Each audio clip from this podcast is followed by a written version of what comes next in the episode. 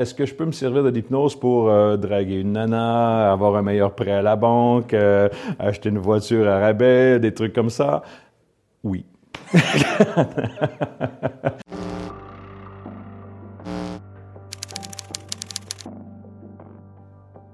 Alors, ma première rencontre avec l'hypnose, j'étais tout jeune, euh, j'avais peut-être 5-6 ans quand j'ai vu mon grand-père qui hypnotisait les poulets sur la ferme. Les poulets devenaient complètement immobiles et on pouvait même les claquer des mains, sauter tout près d'eux et ça restait comme ça en état de catalepsie, ça bougeait plus du tout. J'avais 7 ans quand j'ai commencé à lire euh, sur l'hypnose euh, dans un vieux grimoire que mon grand-père m'avait donné. Alors, j'ai hypnotisé mon premier cobaye, j'avais 9 ans, c'était un de mes amis, je lui ai fait une catalepsie, c'est-à-dire j'ai réussi à lui coincer le bras dans les airs comme ça, j'ai tenté de plier son bras et le coude était complètement coincé. il était lui-même en panique parce qu'au début, il ne croyait pas. Mais quand je l'ai vu, lui, paniquer, c'est là que j'ai vu que ça marchait réellement, que c'était vraiment un effet euh, hypnotique qu'il vivait. Alors à l'école, j'ai quand même euh, commencé à parler de que je faisais de l'hypnose tout jeune, mais par la suite, euh, je me suis refermé sur moi-même parce que je voyais dans le, dans le regard des gens qu'on me percevait de façon bizarre. On m'appelait le sorcier, tout ça. J'ai passé, je pense, de l'âge de 9-10 ans jusqu'à 15-16 ans avec des amis proches seulement qui savaient ce que je, faisais, mais sinon, euh, je gardais ça euh, vraiment privé euh, pour éviter d'avoir des regards sur moi ou de me sentir un peu différent. Plus tard, vers l'âge de 16 ou 17 ans,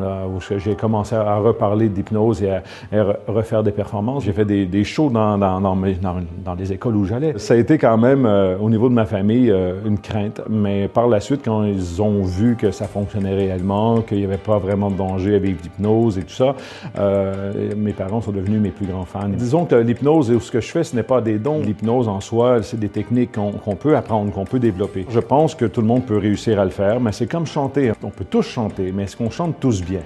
Euh, non. Alors, l'hypnose, c'est la même chose. Moi, j'ai eu la chance de tomber là-dedans quand j'étais tout petit. Alors, j'avais une capacité peut-être d'apprendre à, maîtriser ça peut-être plus rapidement qu'une autre personne. Je sais pas. Je fais ça depuis tellement longtemps. Dans ma vie, j'ai hypnotisé au-delà de 160 000 personnes. Alors, euh, sur les 160 000 personnes, je peux pas dire qu'il y a un type de personne plus facile qu'une autre. C'est une question connexion entre deux personnes. Alors, si la connexion se fait, on va réussir à travailler ensemble. Euh, sur scène, j'ai une mise en scène qui est politiquement correcte. Quoique sous hypnose, nous sommes protégés de nous-mêmes et de l'environnement. Alors, si je vous demande de vous foutre à poil sur scène, mais si c'est pas dans votre nature, vous allez bloquer la suggestion. Quoique dans la salle, on connaît pas les gens qui montent sur scène. Alors, si je demande cette suggestion-là, c'est sûr qu'il y en a un sur les 40 qui va le faire. Alors, euh, je vais, je vais pas jusque-là parce que c'est un show que je veux garder quand même familial, un show où les enfants, les adultes vont avoir du plaisir. Alors, la question qui me revient souvent, est-ce que je peux me servir de l'hypnose pour euh, draguer une nana, avoir un meilleur prêt à la banque, euh, acheter une voiture à rabais, des trucs comme ça?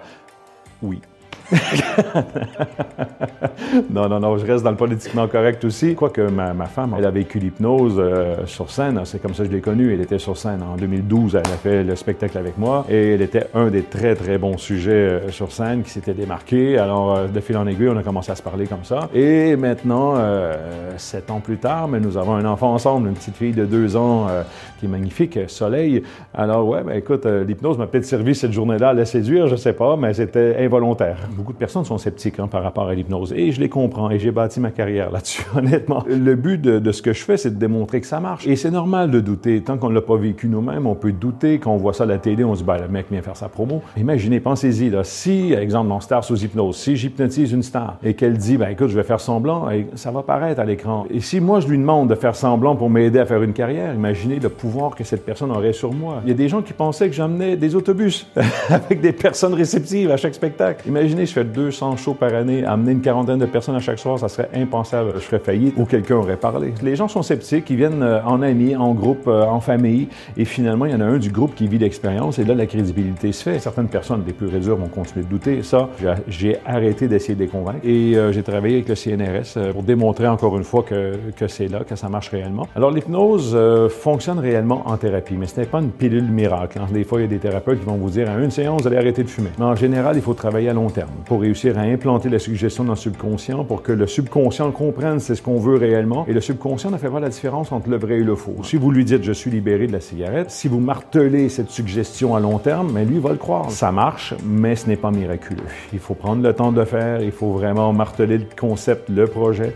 Il faut maintenir la suggestion à long terme pour que ça soit bien imprégné dans le subconscient.